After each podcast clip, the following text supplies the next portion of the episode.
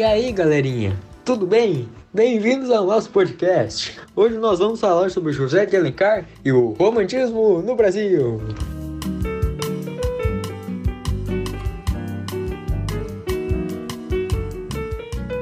Então, pessoal, no século XIX, a burguesia mandava na parada toda, e com ela veio o romantismo, que tinha como principais características os ideais burgueses, tais como egocentrismo, individualismo. Outras características eram idealização do amor e da mulher e sentimentos guias as ações e não a razão. Ah, e também eles tinham bastante exagero.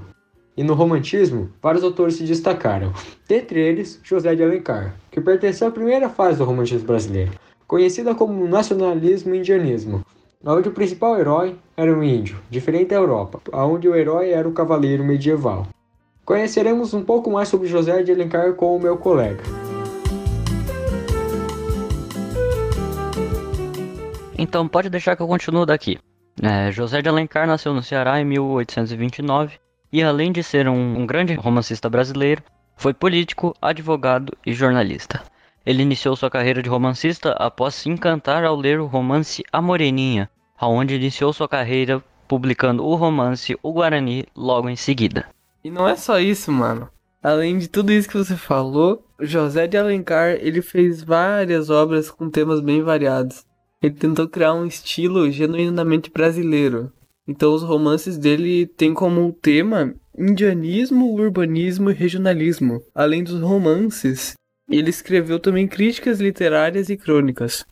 Algumas de suas principais obras são o já mencionado Guarani, de 1857, Verso e Reverso, de 1857 também, e Cinco Minutos, o qual foi o seu primeiro romance, publicado em 1856. Indiracema, de 1865, e Ao Correr da Pena, que foi publicado em 1874. Infelizmente, ele morreu muito novo, em 1877, aos 48 anos de idade. Porém, apesar de ter uma vida muito curta, seus romances serão imortais, pois eles foram muito importantes para a consolidação de uma literatura completamente nacional. Agora, passo a palavra para vermos um trecho de um dos seus trabalhos mais importantes, chamado Iracema.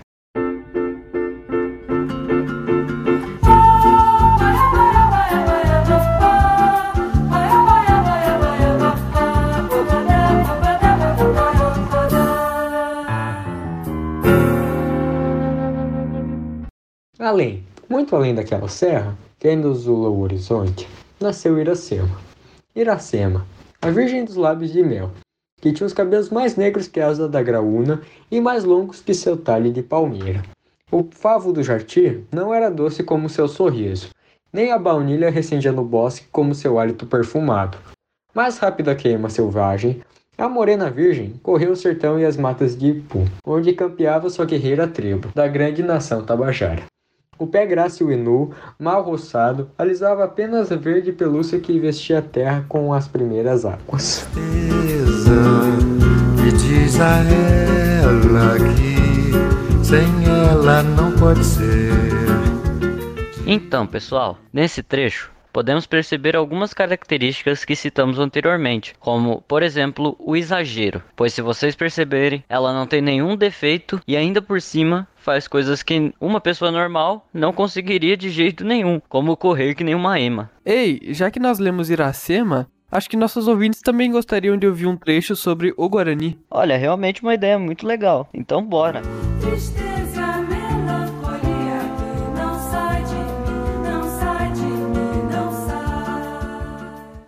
O Guarani conta a história de Peri, um índio jovem e forte e corajoso, que após salvar Cecília, vai morar na fazenda da família dela. Após o irmão de Cecília matar acidentalmente uma índia da tribo canibal dos Aimoré, a casa corre perigo de ataque por parte dele. Além disso, Loredano, que é empregado da família, planeja explodir a casa, pois há uma mina embaixo. Peri envenena a água dos Aimoré e bebe da água, para que ele seja capturado e no seu sacrifício eles comam da sua carne e bebam da água e morram. Porém, Cecília manda Álvaro, que era um amigo da família, dizer para Peri não fazer isso, pois Cecília queria ele vivo. Ele faz um antídoto de ervas e se cura. No final do livro, o plano de Loredano é frustrado por Peri, que o ouve comentar sobre isso.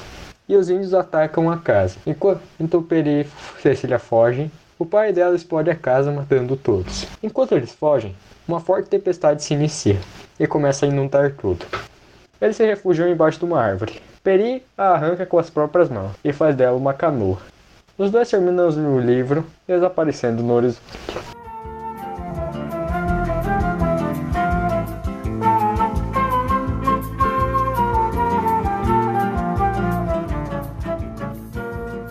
Pro cara arrancar uma árvore com as mãos e fazer tudo o que fez no livro, tem que ser mais que humano. Ei, pera aí. Eu acho que eu já ouvi falar desse tal de Peri em algum outro lugar. É claro que você já ouviu, porque além de um personagem muito importante da literatura brasileira, existem várias referências a ele, como na música História do Brasil, a qual o nosso amigo Chicão nos dará uma palhinha a seguir.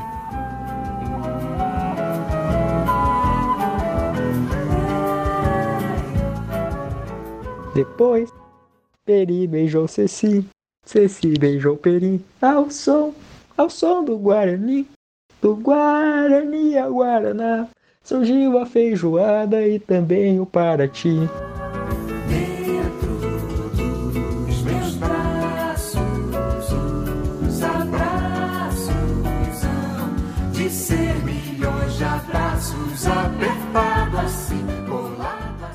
Ah, não, que pena. O podcast já acabou. Até mais, pessoal. Esperamos que tenham se divertido. Voltaremos alguma outra hora para conversar com vocês. Tchau, galera! Viver sem mim não quero mais esse negócio de você.